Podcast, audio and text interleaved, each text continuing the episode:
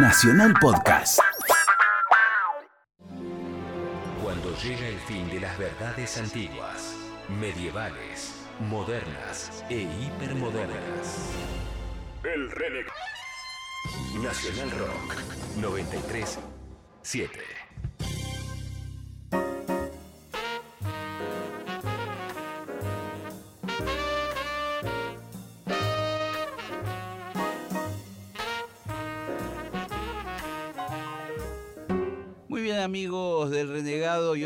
Tenemos una visita muy especial. Gracias por lo de especial. ¿Qué tipo de especialidad soy? Muchas. Vos sos un, un tipo interesante ¿eh? como empresario y como reflexiones. Gracias, gracias. ¿Querés casarte conmigo? Gustavo Kisinovsky, ¿está bien? Estoy bien, sí, estoy bien y el apellido también está bien dicho. Vamos. Gracias. Muy bien dicho. Poca gente me lo dice bien, lo felicito, gracias. ¿eh? Lo que pasa por todos conocidos como el, el hippie. Vos sos el hippie, Gustavo el, ruso hippie. me dicen. Sí. No sé por qué me dicen hippie, porque a veces me dicen ruso, pero yo tengo una distinción, pero no la voy a decir al aire porque, porque, porque es fuerte. Pero me puede decir ruso si quiere, por ejemplo. El ruso. Escúchame, ¿hace cuántos años que estás en el mundillo de la música y aledaños? Me he dado cuenta que estoy hace 20 años. Estoy por cumplir 20 años y con la famosa marca Ultra Pop creo que 18, pero que tuvo una precuela de dos años. ¿Ah, en serio? Sí. Así que ya van, ya van 20. Bueno, vamos a contarle a la audiencia. Uno de los dueños de Ultrapop, del sello discográfico, son dos, ¿no? O más, Efraín y vos, Somos dos, sí. Eh, los dueños de la criatura. Exactamente. Y somos los dueños de la criatura y, y- y los músicos también son dueños porque sin ellos no somos nada. Y por otro lado, los Barenboim, una banda que sorprende también, con una este, cantidad de discos. Y ya tenemos 8 y estamos por terminar dos más. De a dos van sacando, ¿no? Vamos sacando a dos. Sí, estamos grabando porque tenemos el turno mañana y el turno noche. Está la banda que toca en vivo y que ensaya de noche y después con otros amigos nos juntamos durante la mañana y con el mismo nombre vamos ensamblando discos. Así que siempre estamos haciendo discos. Lo que te propongo es escuchar un tema de los Barenboim para entrar, para de, de entrada. Perfecto. ¿Cuál? Y podemos escuchar este el adelanto exclusivo mundial que va a ser la primera vez escuchado, el simple nuevo, Sí, que se llama Pegue su tren. pegue Pegue su tren. su tren. Es un tren, es un tango que lo hicimos rock. Vamos.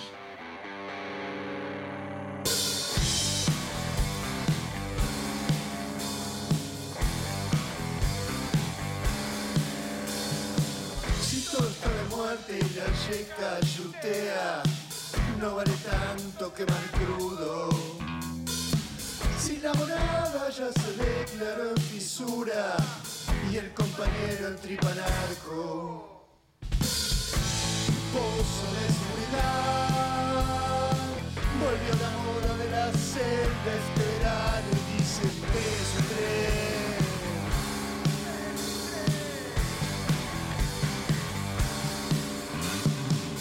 El artillero de reliente contra el palo. Cien pibes mayas son ruinosos. Cartas del mal gastado, corazón vencido. Y ya va en parda la segunda. Pozo de seguridad. Volvió la moda de la celda este verano y dice pegue su tren.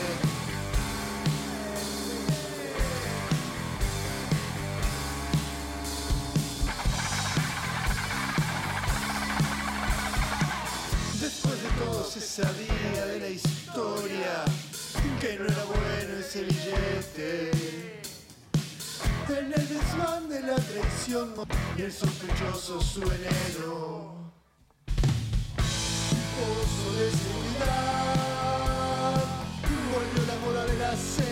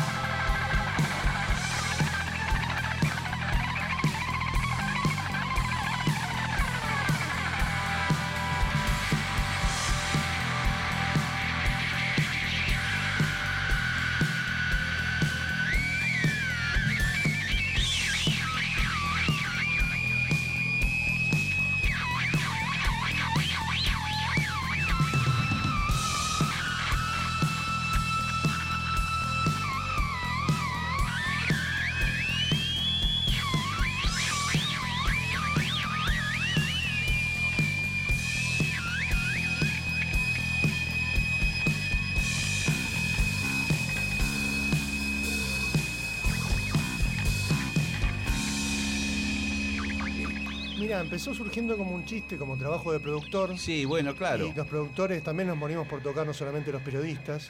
Entonces, también quería hacer la experiencia porque estaba cansado de escuchar a los músicos que decían, no me escucho, no me escucho en la prueba de sonido. Entonces Sí. quería entender de qué se tratara, trataba. y entonces eh, armé una banda para, de amigos para ver cómo era. Y me di cuenta que el, que la- que- que el músico, que el cantante que no se escucha es un, es un tarado, porque se escucha. Todos los problemas de divismos que vi que pensé que podían ser técnicos son mentiras. Y lo probé con un par de conciertos entre amigos haciendo así unas versiones media raras y después me gustó y ya me quedé. Y me quedé y armé una banda. ¿Cómo fue la primera formación de los Barenboim? Y la primera formación fue, fue, fue multi, multirracial porque había, había un abogado, había un contador. Nombres, nombres, hay que mencionarlos. Y, eh, hay que nombrarlos, pero no son gente popular y muy conocida. Pero por ahí pero- están escuchando el programa y se van a ofender. Le mandamos un abrazo a Florencio Travieso, que es un abogado que está ejerciendo en París. Se un llama, abogado travieso. Pero aparte se llama Florencio Travieso, ni siquiera es un nombre artístico. un, un gran bajista, gran abogado, está viviendo en París, ojalá esté escuchando esto, este, pero Sí, no por ahí. sabemos, por ahí está Bueno. escuchando. Después está Ignacio Subeldía, que también tiene su proyecto, que es, es- es- viene de la rama económica y, y- y aparte por él pusimos también los Baremon porque es negro, eh, le decimos el negro porque es negro. y después tenemos un baterista que, que se llama, que era palestino. ¿En era serio? si- no, sirio era. Ah, bien. Entonces, eh, entonces por eso nos pusimos los Baremon porque era una, una Sí, sí, una multirracial. multirracial igual que la, la orquesta de- del Sí. tío Daniel. Entonces dijimos, somos los Barenboim. y también había un músico que casualmente era el baterista. Entonces eh, ahí se armó la, la génesis de esto. ¿Qué año más o menos cuando Hace siete años, ocho años, más o menos. Y ahí hicimos el primero de los álbumes. Y después va cambiando de. ¿Y cuál- cuáles fueron los cambios? ¿Este abogado se fue a vivir se fue a vivir a Francia y entre otros. Y lo que pasa es que el, el- el registro es múltiple. Si un baterista o un guitarrista se quiere, se, va- se quiere ir de la banda o no tiene tiempo, viene otro. Y no, no, no estamos así ensamblados como una banda que somos cuatro que estamos fijos y el que no puede, el que no puede venir de gira viene otro. Che, ¿y quién compone? Vos, básicamente.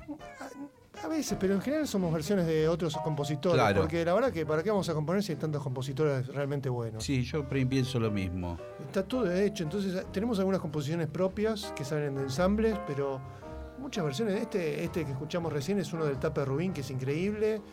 Y después estamos haciendo unas versiones de. de, de, de- de- de David. ¿cómo? ay, se me fue el nombre. Bueno, de Pech Mode. Ah, de- sí. que, que el, tipo es un compositor increíble. ¿Y para qué vamos a ponernos a componer nosotros? Que hay que tener un ego gigante para. para Aparte hay tan buenas canciones, buenas canciones. ya en el mundo. y nosotros tenemos buenas ideas con los conceptos y cómo los llevamos a, conceptualmente cada disco y con eso ya estamos conformes con nuestro ego.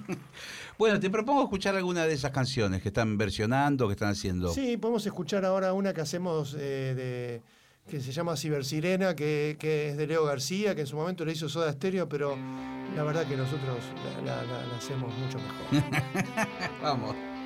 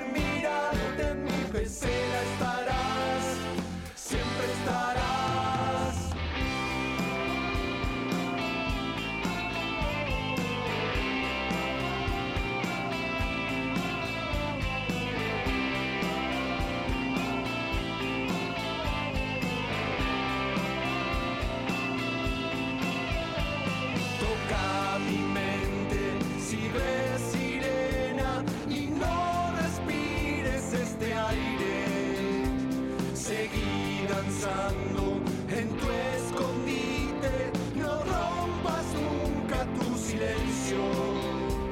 Te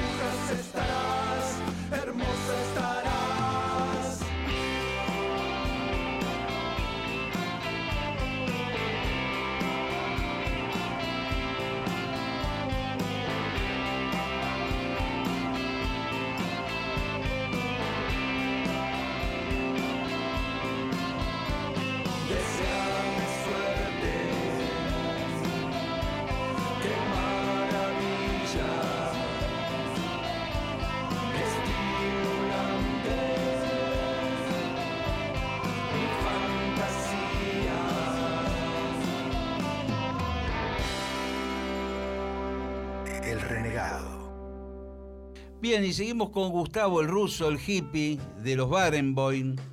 Eh, últimamente sacaron dos o tres discos, ¿puede ser? Nosotros sacamos en el verano tres discos. Tres discos. Tres discos, ¿Qué sí. es esto, muchachos? Es que se nos juntó uno que habíamos hecho y no habíamos terminado de lograr mezclar.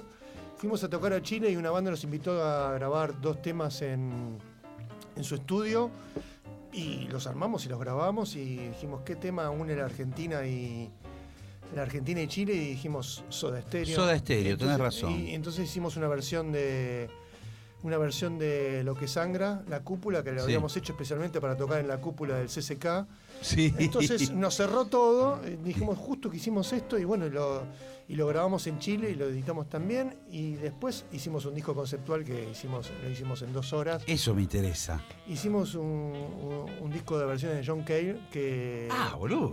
Sí, pero bueno, me parece que la gracia es que lo escuchen, en, que vayan a Spotify y que busquen el disco y que lo escuchen para entender el disco porque no acá no lo vamos a poder entender Bueno, nunca. Me hiciste acordar de un disco muy extraño de Beck, que hizo el disco de Velvet Underground. Claro, él hizo toda una reversión de... Una reversión bastante loca. Sí, aparte me encantó porque se juntaron en un día con unos amigos. Claro. Sus amigos, no sé si era uno de IBM, no todas. Sí, sí, sí. Estrellas todo- de rock, ¿no? Pero- Estacionaban los, los Maseratis en la puerta del estudio. Exactamente. Entonces, en un día se grabaron todo, pero bueno, supongo que tenían. Supongo que tenían la guitarrita y todos los, los instrumentos que necesitaban. Pero Beck hizo varios discos así. También Sí. una banda que me encanta que hace eso es este Flaming Lips, que se junta y hizo la versión, su versión del álbum blanco. Y No la escuché. Es buenísimo. Del álbum blanco no hizo la, perdón, me equivoqué, Sgt. Pepper. Ah. Pero es increíble, es más lisérgica, es más divertida que, que la de los Beatles. A mí Qué gusta. bien. A mí me gusta. Y me gusta eso de, de sacralizar el momento de que grabar un disco, una canción, grabarla. Vas y la grabás. Lo demás es todo estar cinco, cinco años para grabar un disco. Tiene razón. Son eh. un desastre. Estoy mirando a Luca Finocchi. Tiene razón el hippie, ¿eh? La verdad que para tanta vuelta para grabar un disco. Claro, vas y lo grabás. Y listo, y se acabó. Che, ¿por qué eligieron John Cale? Yo, a mí me gustan muchos temas de Cale, pero Eh, John Cage. Hicimos una versión de 433. ¿De Cage? De Cage. No, John Ah, Cage viene ¿qué- después, ¿no? ¿Cree que John Cale de, No, el de Lou Reed? No, de ese no. Porque Porque tiene mal. Tiene unos discos solistas del carajo. Increíble. Uno de los mejores conciertos que vi en mi vida fue el de él. Por no eso. pude creer, porque es pop, hace un pop que al mismo tiempo tiene un montón de texturas y un montón de formas raras Sí. y al mismo tiempo es pop y canta divino y toca bárbaro, me encantó. Y me gusta el riesgo también en la, instrumentación, cómo arma las cosas. Cosas, es increíble, pero al mismo Ah. tiempo es pop, es, una música apta a todo público, es increíble. Sí, pero ahora nos vamos a meter en John Cage. John Cage, si por ahí me Yo creí, mal. bueno, pero yo Perdona, creí que ¿cómo? pido perdón a la audiencia si me no, seguramente mal. yo te entendí mal. Pero se metieron en música eh, contemporánea. Contemporánea, sí. eh, electroacústica, no sé qué. Sí. Bueno, 433 es el del piano, el del Eh, tipo que se sienta en el piano. Sí, y la tenemos grabada y en la mente, sin saber por qué, porque no hicimos prensa de una canción que, Sí. que, que invitamos a que la gente la escuche en Spotify. Este, porque es de los temas más escuchados de los Barenboim, porque Eso es insólito. no hay nada que escuchar. Pero sí, ese disco es, es uno de los cuatro también, Bueno, entonces... Vamos a contarle a la audiencia que es una obra conceptual esa, donde un pianista se sienta delante del piano y es como que va a arrancar a tocar y nunca empieza. Nunca y, arranca. Y pasan los 4 minutos Con los 4 minutos 33. 33, está cronometrado eso, y cuando llega ese momento baja la tapa del piano y la gente aplaude. Y en realidad ¿Aplaude o le tiran cosas? Sí. Porque cuando la estrenaron le tiraban Sí, cosas. claro. En realidad lo que pensó John Cage es que la música era lo que sucedía entre los ruiditos del ambiente, Exacto. las toses del público, eh, eso era la, la música. Y exactamente, nosotros hicimos una versión y también hicimos unos videos que pronto van a estar disponibles. Y es muy interesante lo que ocurre en esos 4 minutos 33 porque uno con el vértigo habitual dice que no tiene ni 5 minutos, pero cuando uno se detiene 4 minutos y 33 segundos a escuchar la nada, se vuelven eternos. Sí, es verdad. Es la no pasan más. Entonces hicimos unos videos donde parece que no pasa nada, pero pasan cosas, pero no pasa nada. Es genial, me, me gusta. Están, están jugando creativamente y eso es muy interesante. Gracias. Che, entonces no te propongo escuchar ese tema, pero. No, eso que vayan y lo escuchen. Pues se van a creer, la gente se va a creer que se rompió la radio. Hay un disco entero en Spotify que pueden ir a escucharlo y ¿Cuál prestarle es? atención. Se llama. Este. En, Buah. en la era del. ¿Cómo se llama? Buah. Bueno, ahora cuando volvamos, cuando volvamos de escuchar un tema, pero el de, el de, el de Soda Stereo te propongo, sí. que Dale, vamos. La versión que hicimos de la cúpula. Ahora cuando volvamos te cuento cómo, cómo se llama. Dale, dale.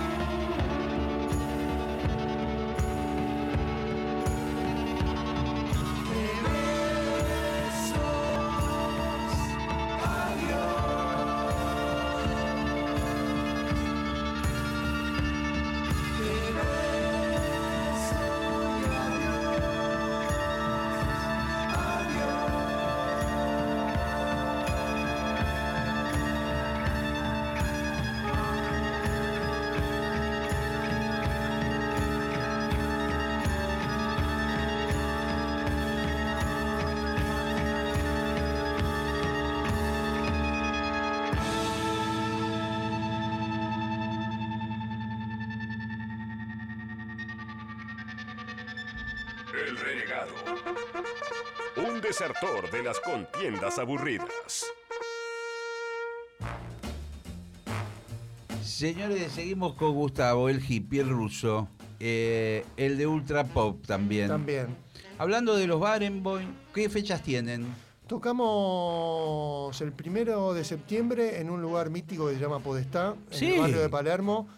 Es uno de los mejores lugares para, para tocar porque después hay fiesta, porque los precios no sé si son populares, pero por lo menos son justos. la entrada es gratis y uno viene temprano, hasta la una, este, y, y te tratan... Sí, este, hay buena onda. Hay buena onda, tratan muy bien a los músicos, eso se siente después en el público.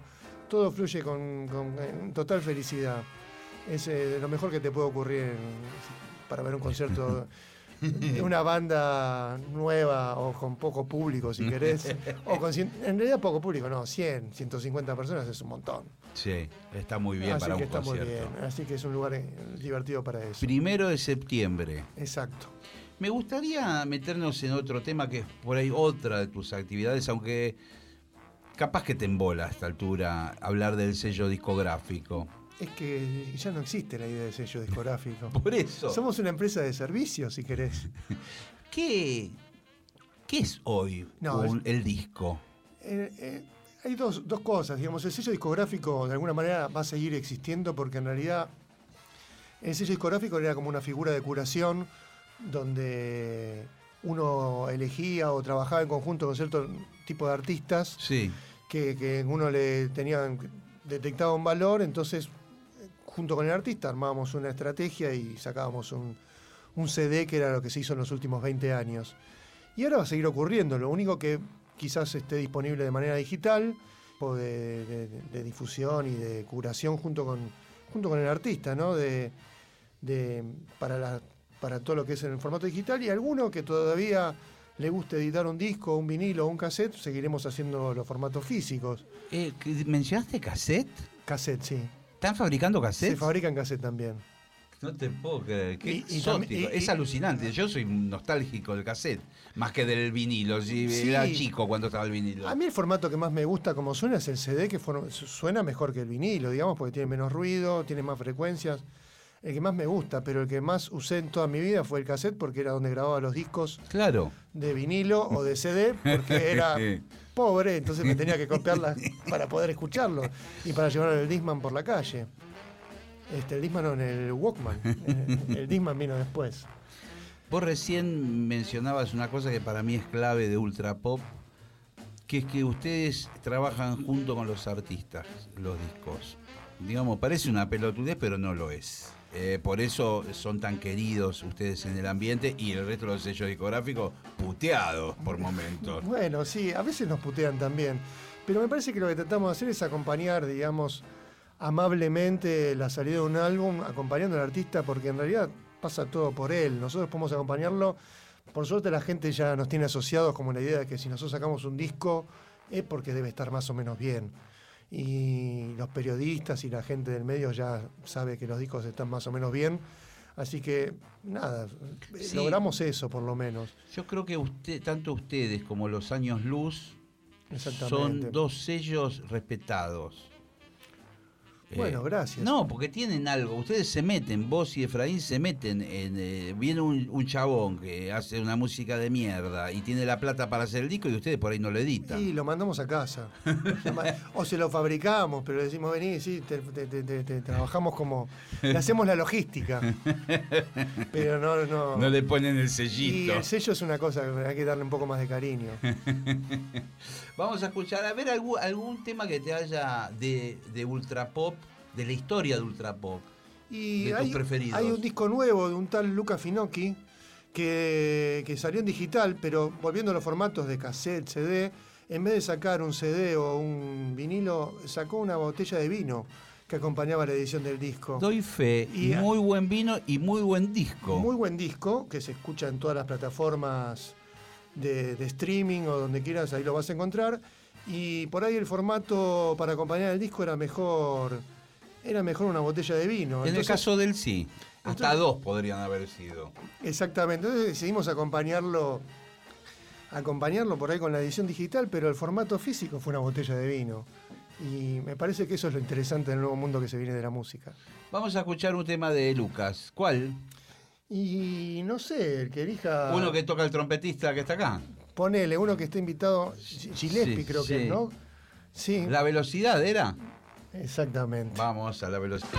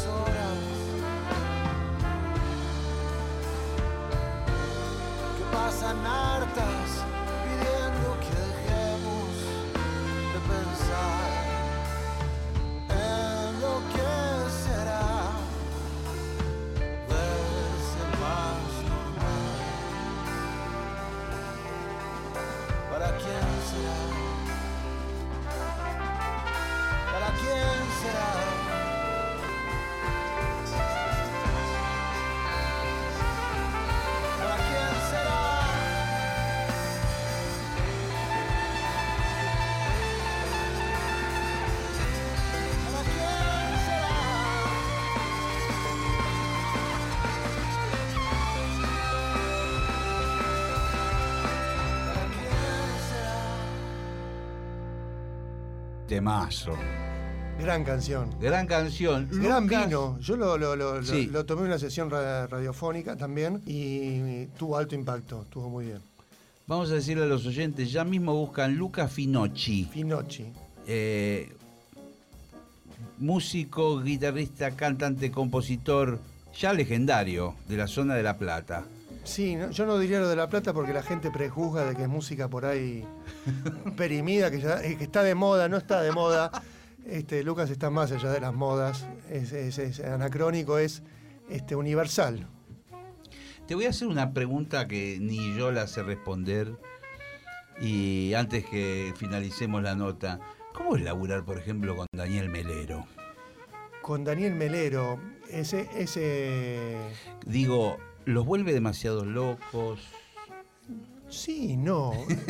sí, no. Porque. Porque Daniel Yo lo padecí un poquito en el disco que hicimos. ha ido y ha venido del sello infinidad de veces. Ah, Este.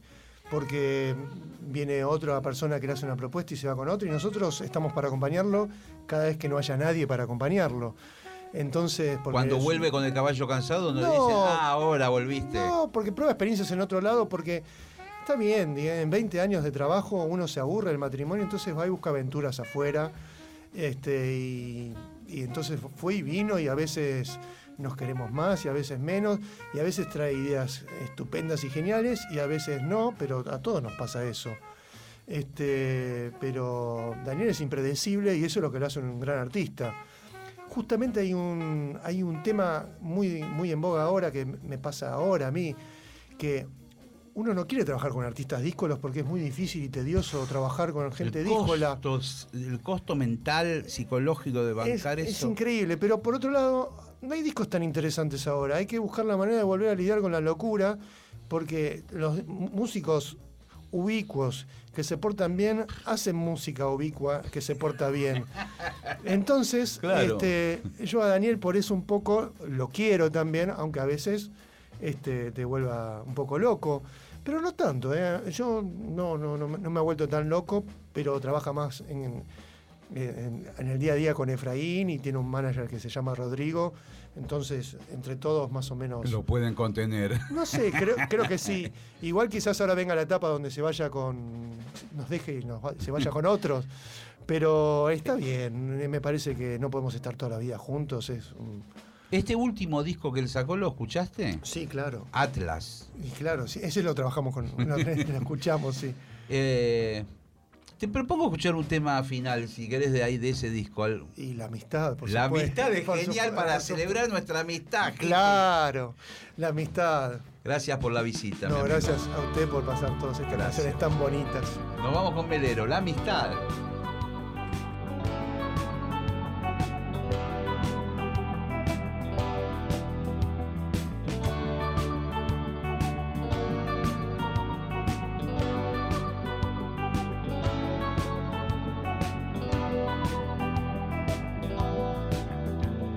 Amigos comparten tonterías, a veces todos los días, a veces aburridos, parcos, profundos, explosivos, por nada.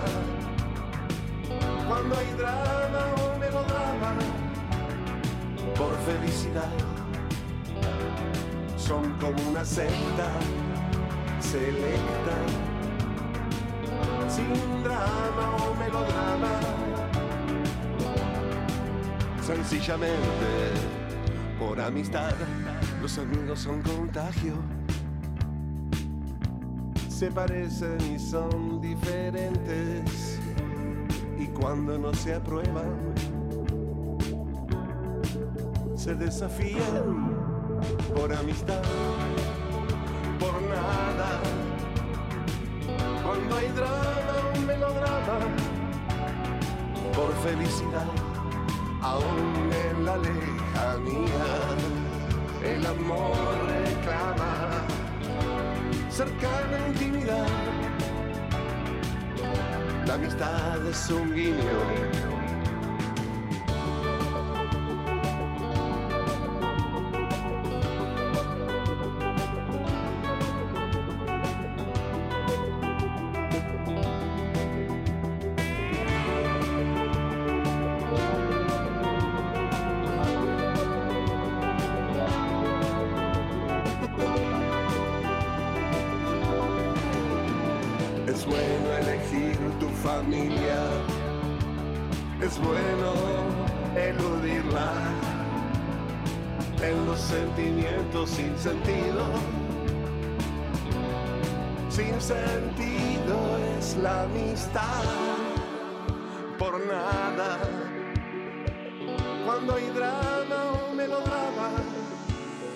por felicidad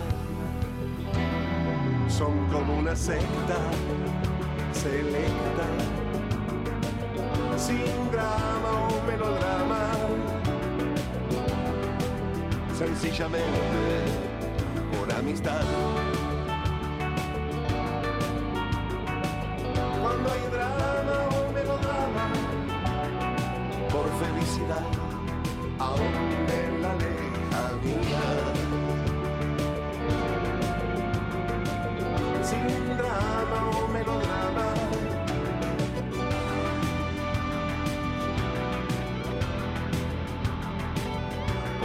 있다.